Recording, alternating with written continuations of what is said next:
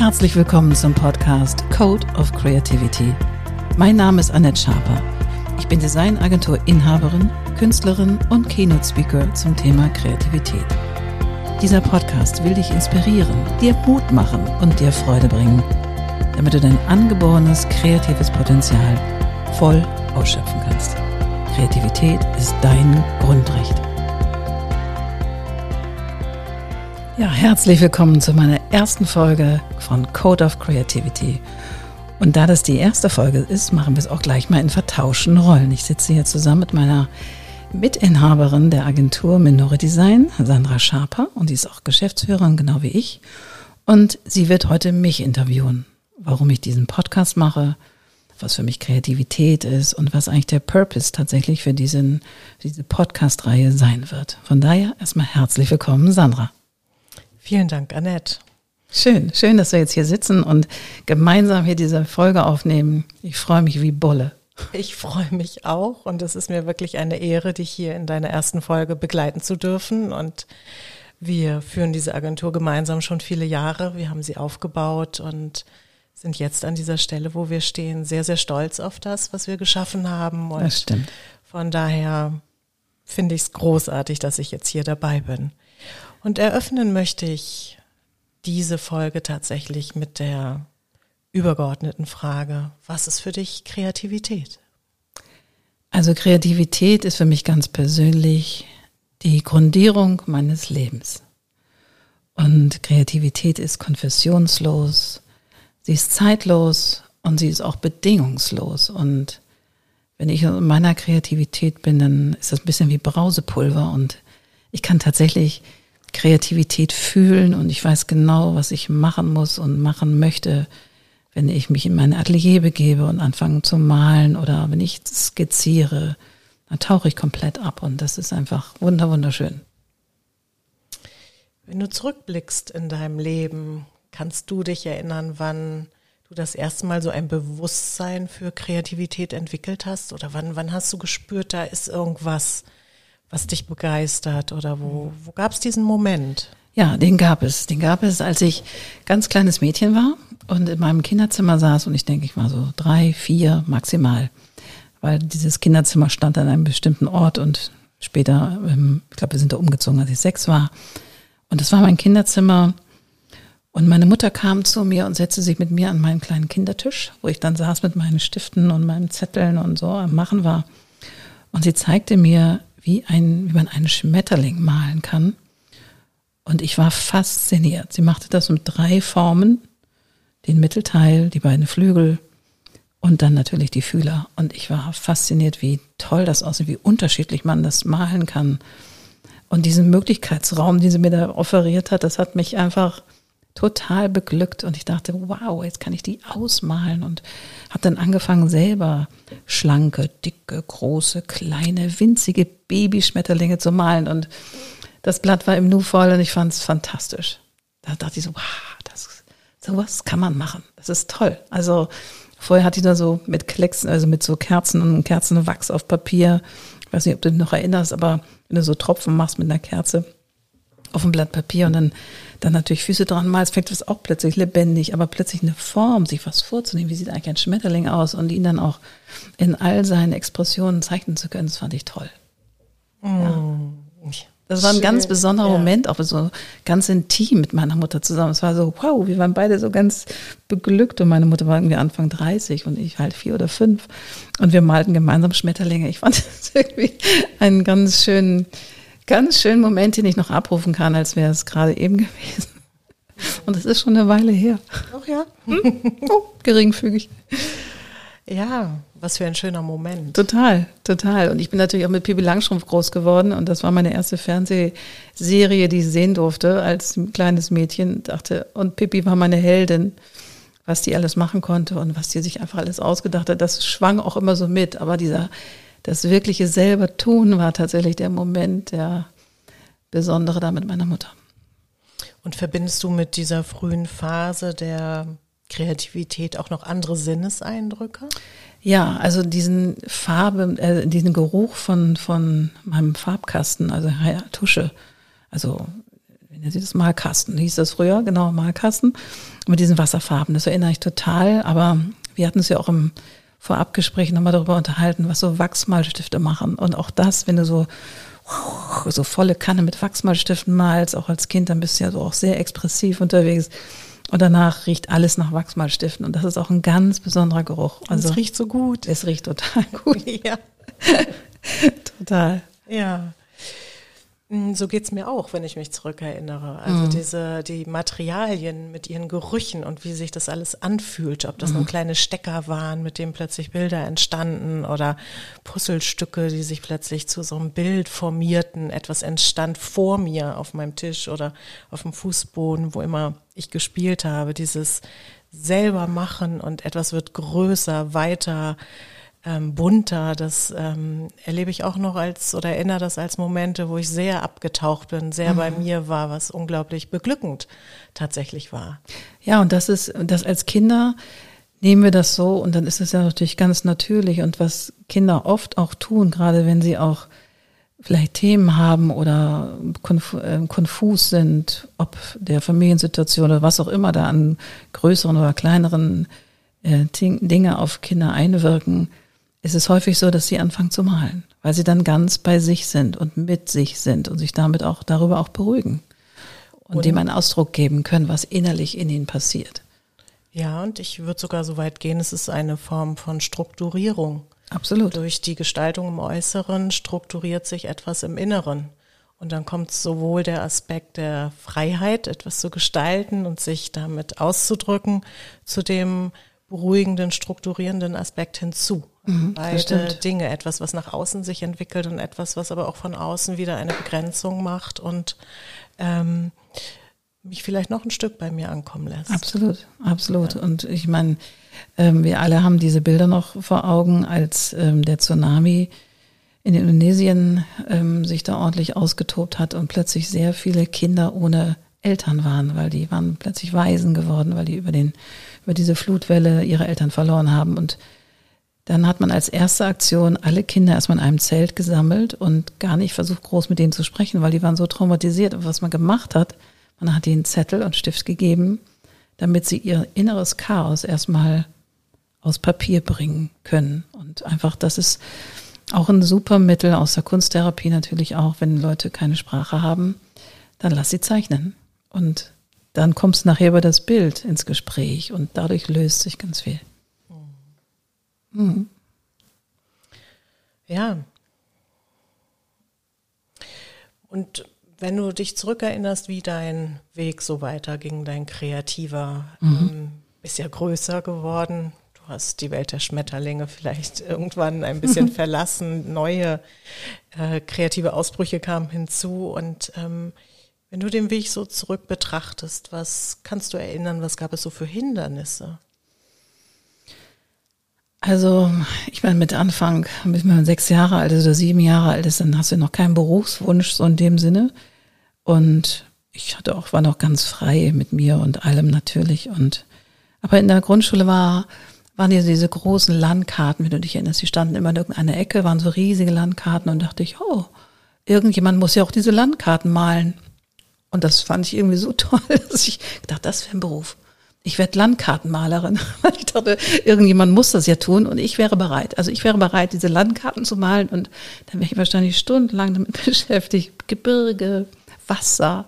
Und ich fand diese unterschiedlichen Schattierungen und, und die, um diese Höhen auch darzustellen in, auf einer Planung Landkarte, fand ich faszinierend. Ich stand immer stundenlang vor dieser Landkarte und habe mir überlegt, wie man das wohl malt. Also ich fand, das fand ich ganz groß.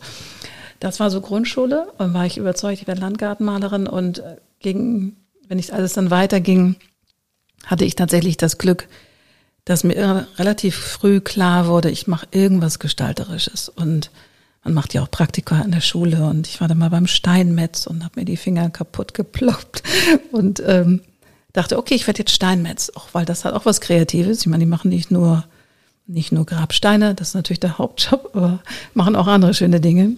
Und nun gut, Fotografin war auch mal ein Ziel. Ähm, und finally bin ich dann in der Tat beim, hatte ich ein Praktikum gemacht in einer ganz, ganz tollen Werbeagentur, die es auch immer noch gibt in Hamburg. Und ich hatte das große Glück, bei einem wunderbaren ähm, Artdirektor arbeiten zu dürfen oder sein zu dürfen, das Praktikum machen zu dürfen.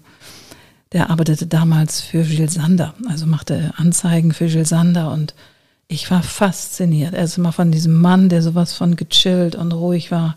Bei dem spielte nur klassische Musik und dann kommen wieder die Gerüche ins Spiel, weil damals gab es die Magic Marker. Das sind so kleine, wir sprechen ja immer noch vor Computerzeit, das waren so kleine Farbstifte, die eben ähm, Grafikdesigner benutzten, um zu illustrieren oder zu scribbeln und so weiter. Und dieser Geruch von diesen Stiften, die sind heute verboten, weil da so viel Alkohol drin ist, fand ich großartig. Und das, ach, ich fand, das war einfach eine so schöne Stimmung.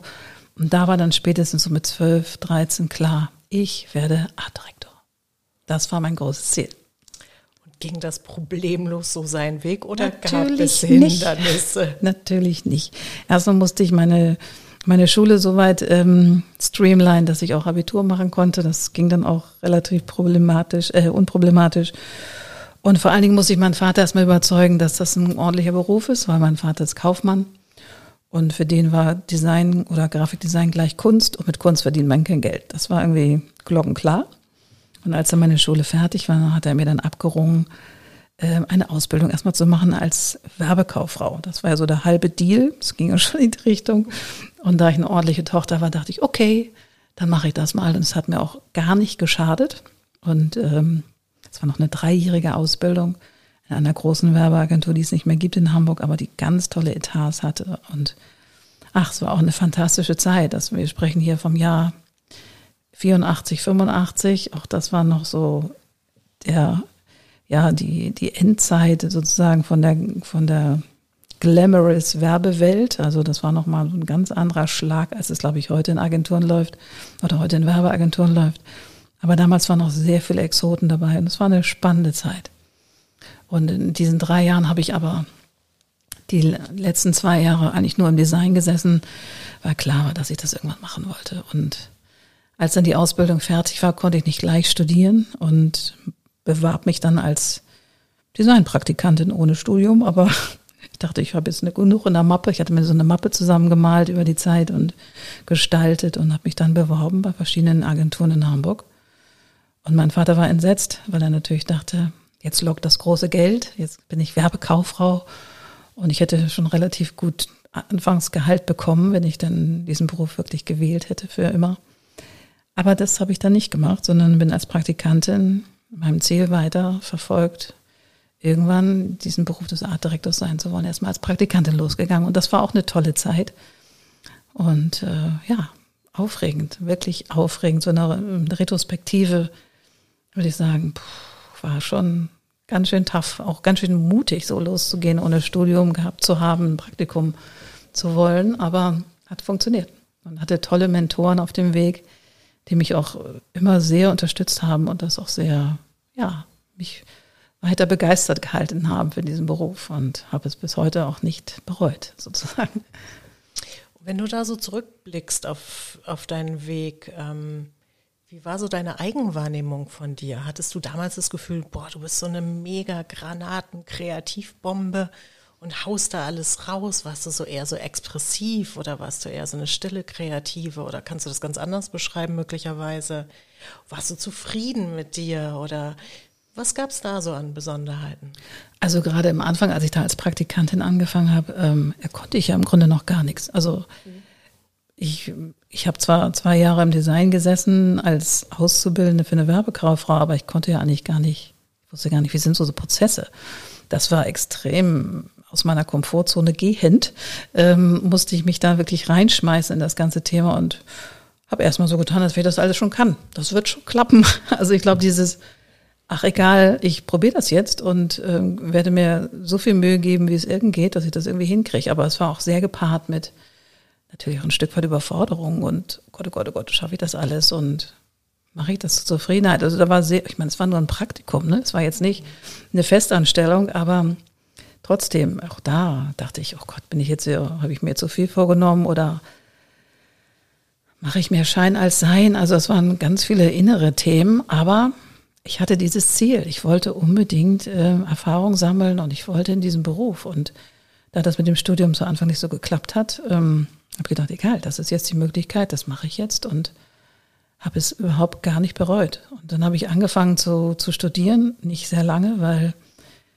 ich tatsächlich dann ein Angebot bekam, als Junior-Designerin irgendwo anzufangen. Und dann habe ich gedacht, da ich schon damals auf eigenen Füßen stand und mit Anfang 20, das mache ich jetzt. Ich will das ja. Und ja, und so bin ich relativ flott in den Beruf geschossen und mache das jetzt auch schon seit bummelig über 30 Jahren. Ich habe nochmal nachgerechnet, das sind über 30 Jahre schon, dass ich in diesem Beruf bin. Also das hat dann sehr smooth geklappt und ähm, trotzdem war das ist immer wieder aufregend gewesen, reichen meine Fähigkeiten.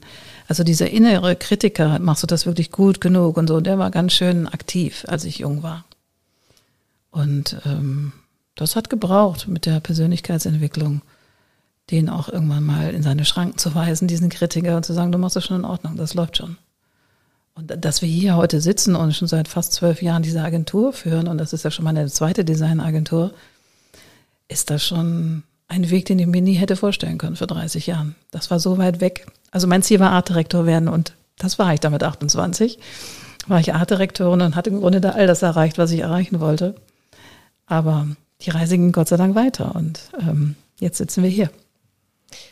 Nun ist ja ähm, das das Feld der, der, des Designs ja auch ein weites Feld. Wie kam es denn eigentlich noch dazu, dass du speziell den Packaging-Bereich ähm, irgendwann beschritten bist? Das ist ja das, was wir jetzt hier heute auch mhm. als Schwerpunkt machen, aber das wird sich ja nicht von Anfang an für dich festgestanden haben. Nein, das war, ich, ich wusste in meiner allerersten Agentur, da wo ich die Lehre gemacht habe, da gab es auch eine Packaging-Designerin. Das war eine ganz tolle Frau. Also ich fand die ein bisschen speziell, weil die lief nur im weißen Kittel rum. Damals machte man noch so Weißmuster, also Kartons. Wenn du eine Fallschachtel gestaltest, machst du häufig ein Weißmuster, so nennt sich das, um erstmal zu gucken, passt die Form. Und das machst du aus einem weißen Karton, aus einem Fotokarton. Und ähm, die hatte das letzte Zimmer ganz oben unterm Dach und das war immer so ein bisschen, hu, hu, hu. hier wird Verpackungsdesign gemacht und also tatsächlich die Form wurde entwickelt und es wurde auch ein bisschen Verpackungsdesign von den Artdirektoren mitgemacht, aber dass das ein eigenes Feld war und es auch Agenturen gab, also die gab es dann auch schon Anfang der 90er, Ende der 80er gab es die, auch Peter Schmidt zum Beispiel. Und das wusste ich nicht. Und nach fünf Jahren Werbung war ich tatsächlich ein bisschen müde von der Werbung. Also ich fand das faszinierend und toll und es waren auch sehr spannende Menschen, die ich dort getroffen habe, aber das, das eigentliche Tun hat mich nicht so richtig erfüllt. So, und das war, glaube ich, 93. Nach fünf Jahren Werbung war ich wirklich müde davon, aber und hatte dann ja auch schon das erreicht, was man so, was ich mir selber als Ziel mal gesteckt hatte, nämlich Artdirektorin zu sein. Und ich dachte, so, habe so wirklich für mich resümiert, ist es das wirklich, was du machen willst? Also diese Art von Kreation oder gibt es da noch was anderes? Und ja, ich bin dann in mich gegangen, habe dann relativ radikal meinen Job gekündigt, habe aber gleichsam auch ein kleines Stoßgebet ausgeschickt an den lieben Gott. Er sagt, schick mir irgendwas, wo ich gestalten kann, aber ich möchte in dem Sinne keine Werbung mehr machen. So.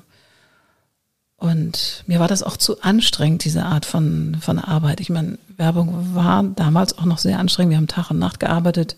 Das war eine Weile auch schick und lustig und man macht da irgendwie alles mit um, um die beste Idee zu ringen. Das war auch alles gut. Aber für mich persönlich war da irgendwann, nee, das hole ich so nicht. Und wie durch einen Zufall ähm, rief mich ein Kollege an aus einer anderen Agentur und sagte, du, wir brauchen hier einen Freelancer.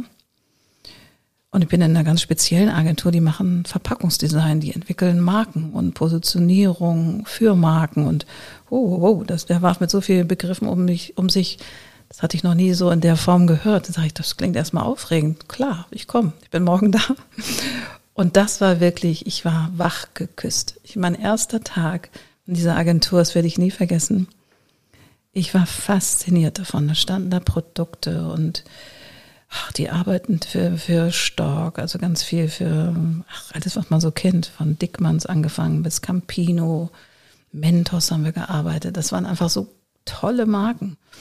Und ähm, das hat mich beglückt, weil das eine Begegnung war mit Kreativität, wie ich sie noch nie so erlebt habe. Weil in dem Moment, wo du ein Produkt oder eine Marke vor der Brust hast und kennenlernst, dann ist es wie, als wenn du einen, eine Persönlichkeit kennenlernst. Man sprechen ja auch von Markenpersönlichkeiten und das nicht aus, das aus gutem Grund, weil wir haben alle, die Marken haben Werte. Die haben ein oben, ein unten, eine Seite, die haben eine Rückseite, die, die kannst du begreifen im wahrsten Sinne des Wortes. Und das hat mich fasziniert. Und in dieser Agentur habe ich in Tutti, glaube ich, acht Jahre gearbeitet. Und das mit wachsender Begeisterung jeden Tag wieder. Das war auch anstrengend, zumal ich da auch eine ähm, am Ende dieser Tätigkeit dort eine Kreativdirektorin hatte, die erst mittags kam und nachts ging. Also ich fing morgens an, ging nachts. Also ich arbeitete auch sehr, sehr viel. Aber es hat mich beglückt. Und am Ende stehen halt diese Produkte im Handel und, und du kannst dann durch den Supermarkt gehen und sagen, meins, meins, meins, meins, meins.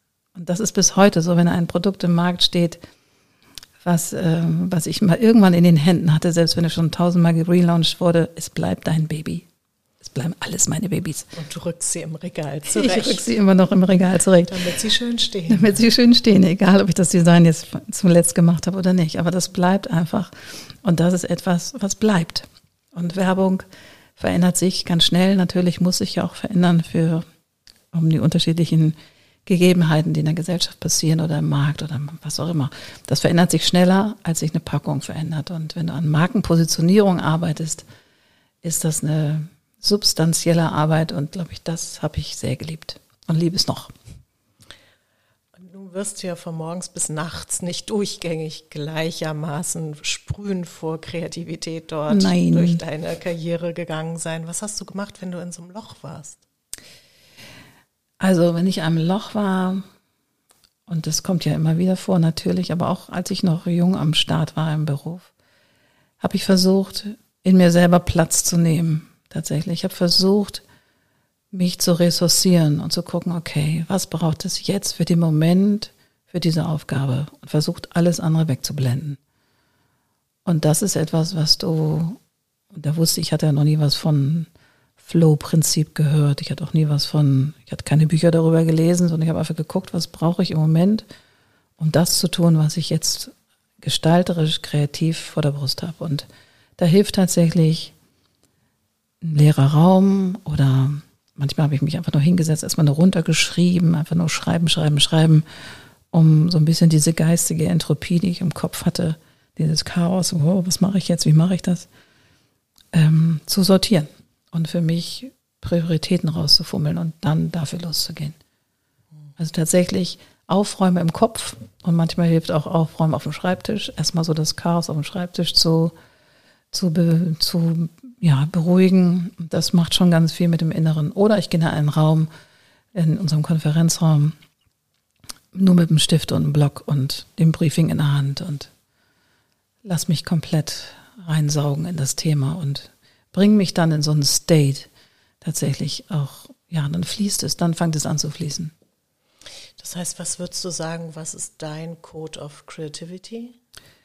Tatsächlich die Fähigkeit oder das Bemühen, wenn es eng wird, alles andere wegzuschalten und sich zu fokussieren auf eine Sache, auf ein Thema.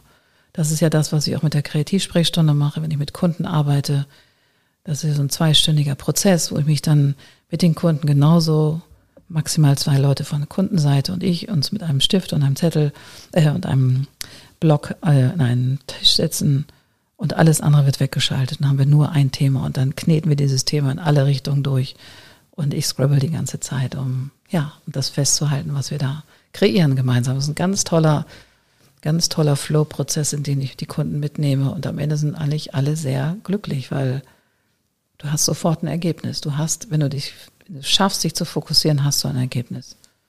Nach zwei Stunden. Also auch vorher schon, aber in diesem Fall ist es so ein Rahmen von zwei Stunden. Das ist die Kreativsprechstunde, mhm. ganz genau. Und ähm, ich komme nochmal zurück auf Code of Creativity. Das mhm. ist ja auch der Titel deines Podcasts ja. hier.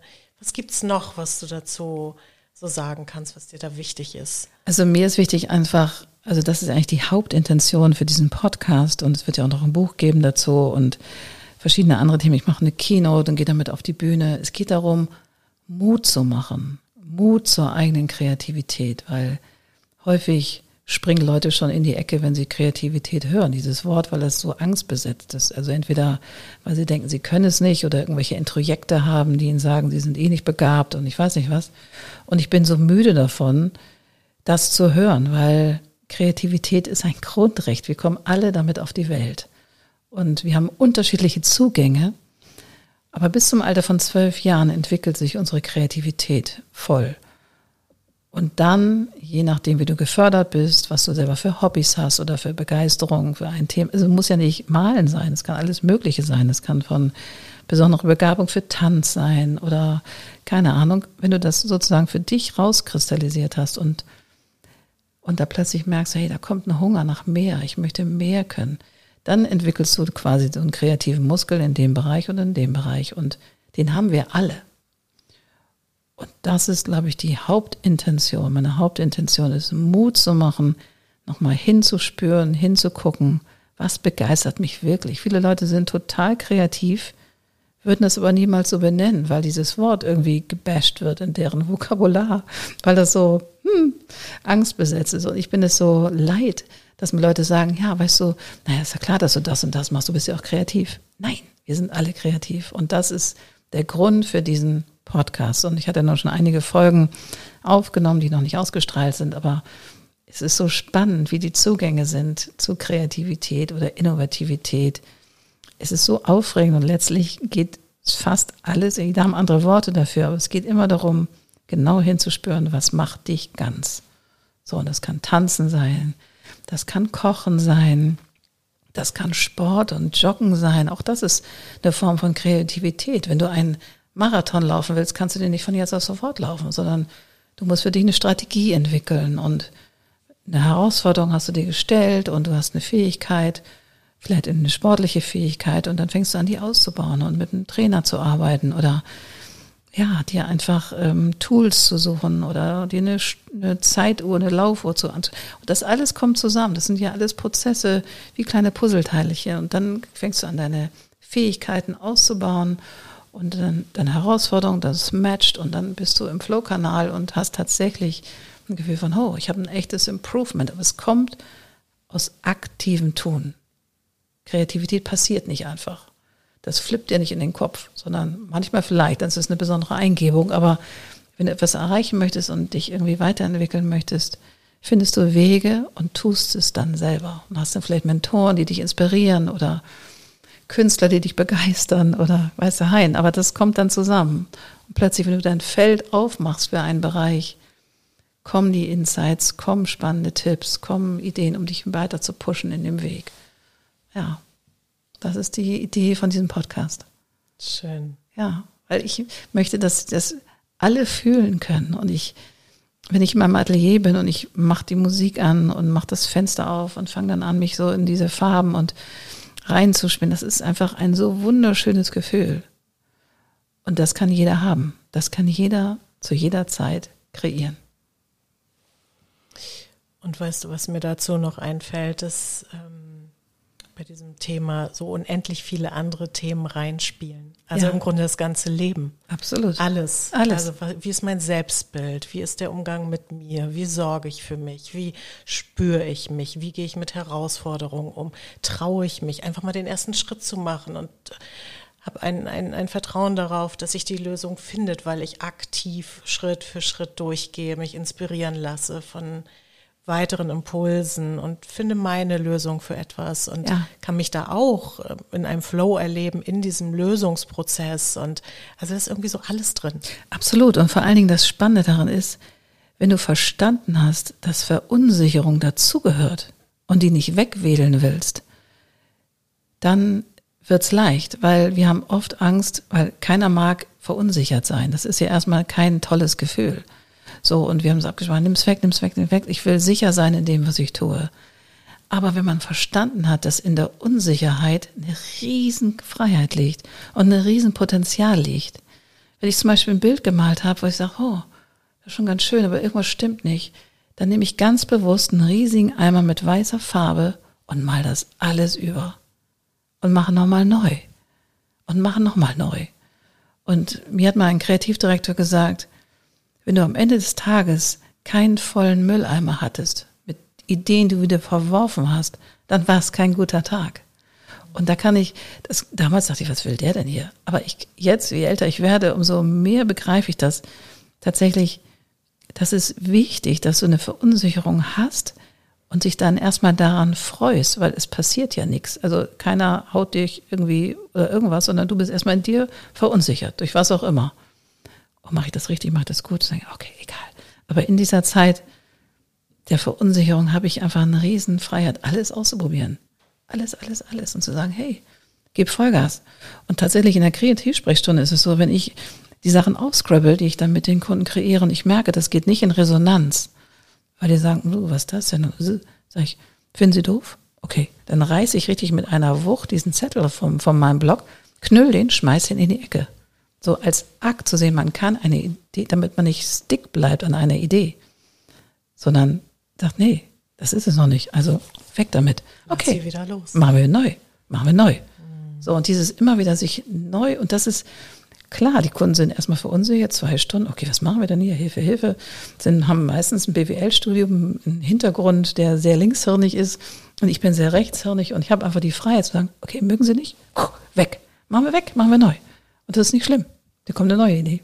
Und dieses, aber da sich drauf, das ist wie ein Spiel, aber nicht im Sinne von Spielen, sondern sagen, hey, das ist, Verunsicherung ist wichtig und bringt was Neues hervor. Das ist was Spielerisches. Absolut, und es ist frei. Das, das ist auch wie am Anfang unseres Lebens, als wir spielerisch an die Natürlich. rangingen und alles ganz leicht war. Ja, Kind, das fällt 25.000 Mal hin, bevor es laufen kann. Und das sagt nicht nach dem fünften Mal, oh Scheiße, sondern fängt Jetzt laufe ich nicht mehr. Jetzt laufe ich nicht mehr. Sondern sagt, jetzt erst recht. Ja. Bis es geht. Ja. Und genauso ist es im kreativen Prozess. Wenn es das noch nicht ist, weitermachen. Weitermachen. Und nicht festkleben an dem, was man, oh, das sieht schon cool aus. Das lasse ich jetzt so. Nicht bewegen. das ist einfach. Hm. Es ist schön, sich immer wieder daran zu erinnern, wie leicht es früher war. Ja.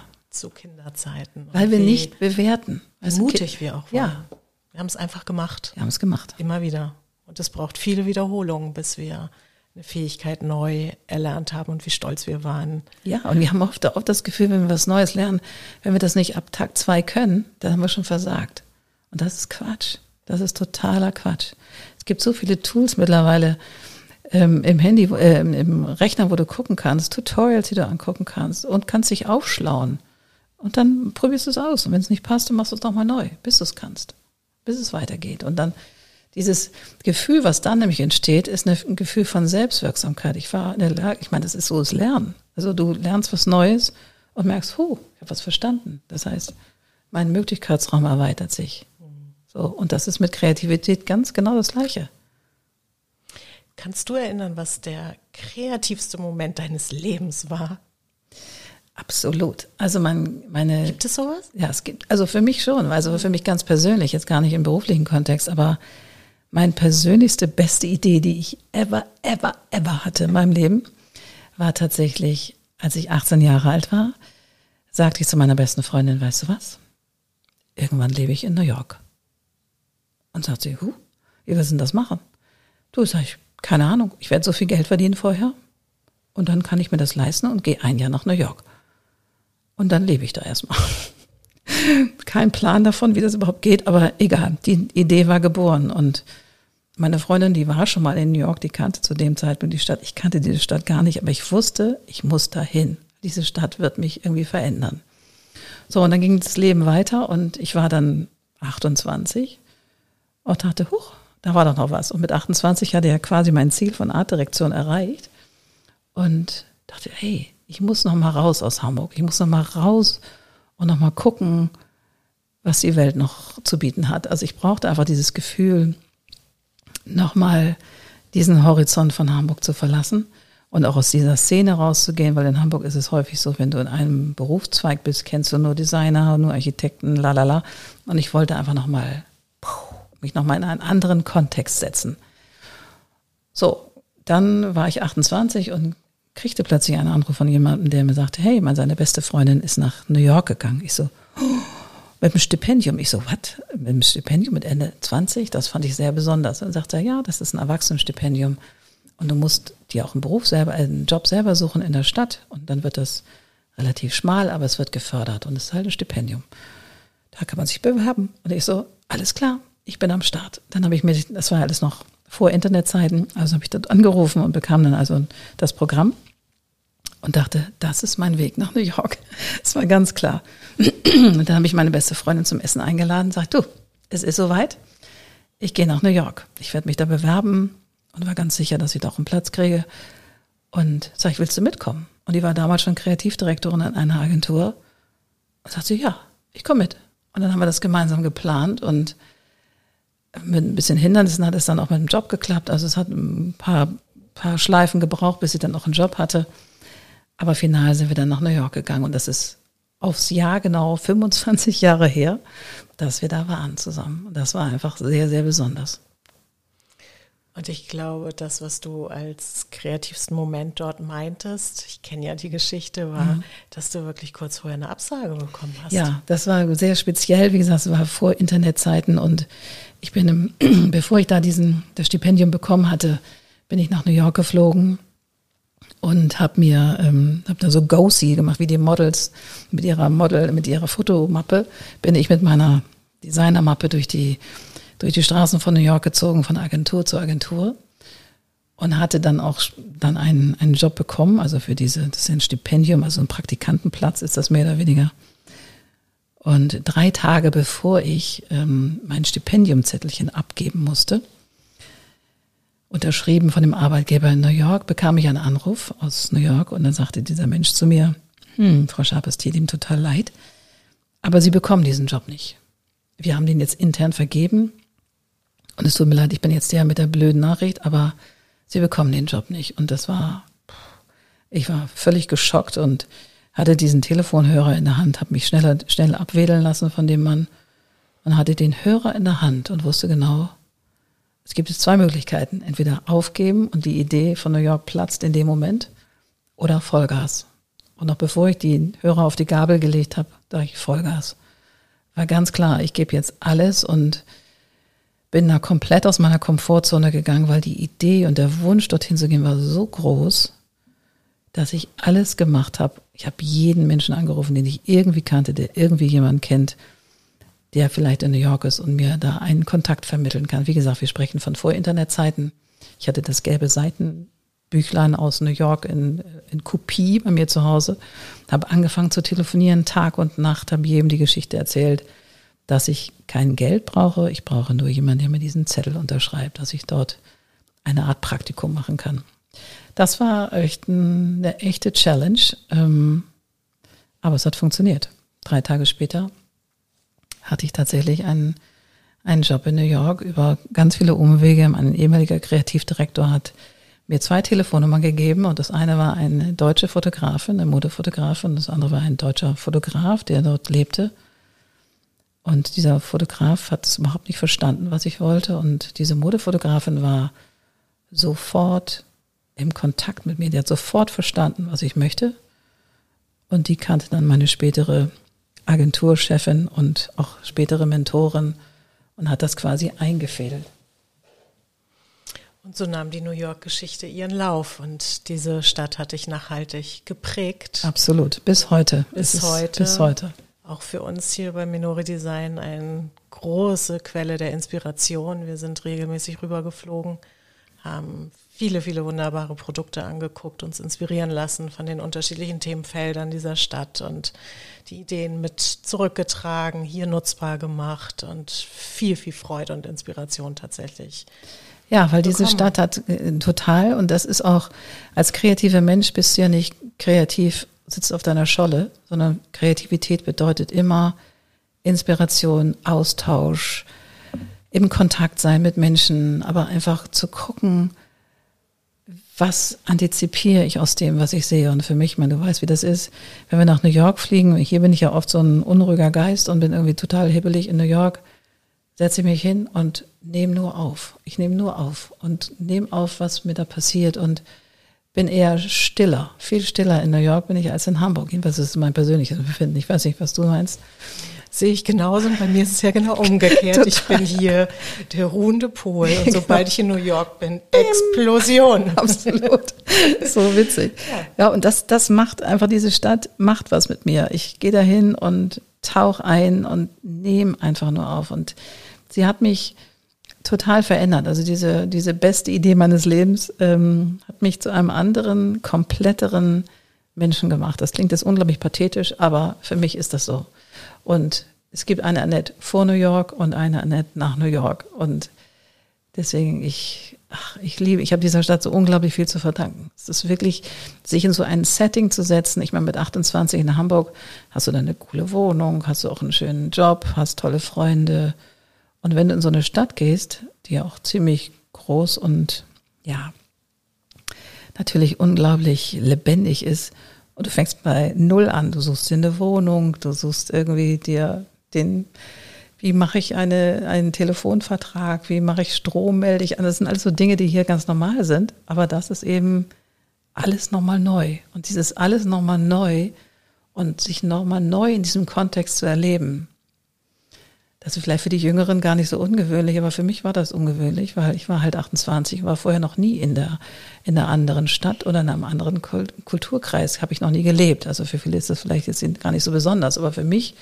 ganz persönlich war das nochmal eine echte, tolle, großartige Chance und Herausforderung.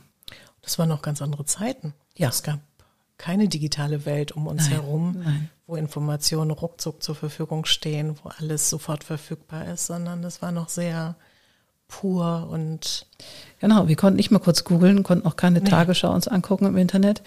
Wir haben uns irgendwie einmal die Woche für super teuer Geld einen Spiegel gekauft im Grand Central. Da gab es ein internationales ähm, Kiosk, wo du der solche Zeitung guckt, damit überhaupt was mitkriegen, was läuft in der Welt, weil du kriegtest amerikanische News-Sendungen, waren so doch sehr auf Amerika begrenzt.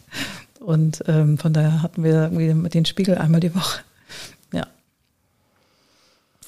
Ach, das war schön. ja, es war für mich auch eine schöne Reise nochmal zurück. Ja, ein Ausflug in die Vergangenheit und dennoch in die Gegenwart. Und ähm, ich würde dich zum Schluss gern fragen, gibt es aus deiner Sicht noch einen heißen Tipp an die Zuhörer, oder irgendeinen Gedanken, den du so mit auf den Weg geben möchtest zum Thema Kreativität? Ja, es ist, ähm, ich glaube, es braucht Mut. Es braucht Mut, sich für seine Ideen und wenn sie noch so klein ist, klein sind, sich gerade zu machen und sich einfach zu trauen und auch sich zuzumuten und andere mit einzubinden, die das dann vielleicht noch cooler machen.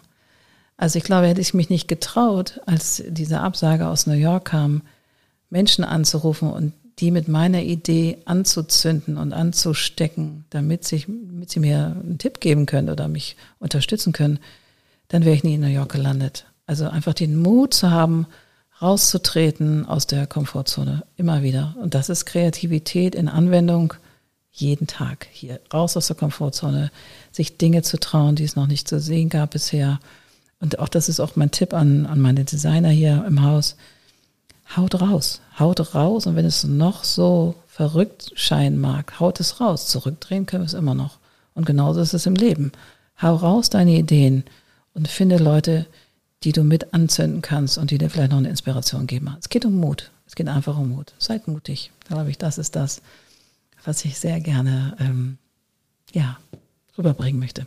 Mit dem Podcast hier in der Agentur, auf der Bühne und im Kontakt mit Kunden. Einfach mutig zu sein. Ich glaube, daran mangelt es häufig. Sehr, sehr schöne, inspirierende und positive Abschlussworte. Ich danke dir sehr. Ich danke dir. Und ähm, das ja. wird eine spannende Reise für unseren Podcast hier. Das wird das toll. Das wird sie. Da bin ich auch ganz sicher. Und ich freue mich, dass du in der ersten Folge mein Companion warst. Und, Vielen Dank. Und danke dir. Und ja, und ich freue mich auf bald, dass ihr das alles hört, was wir hier an tollen Menschen haben, die so unterschiedliche Wege gegangen sind schon und noch weitergehen. Das war sie nun, die erste Folge vom Code of Creativity. Ich freue mich auf die Reise mit wunderbaren Gästen. Mehr Informationen findet ihr bei Instagram unter annette-sharper-coc. Auf ganz bald.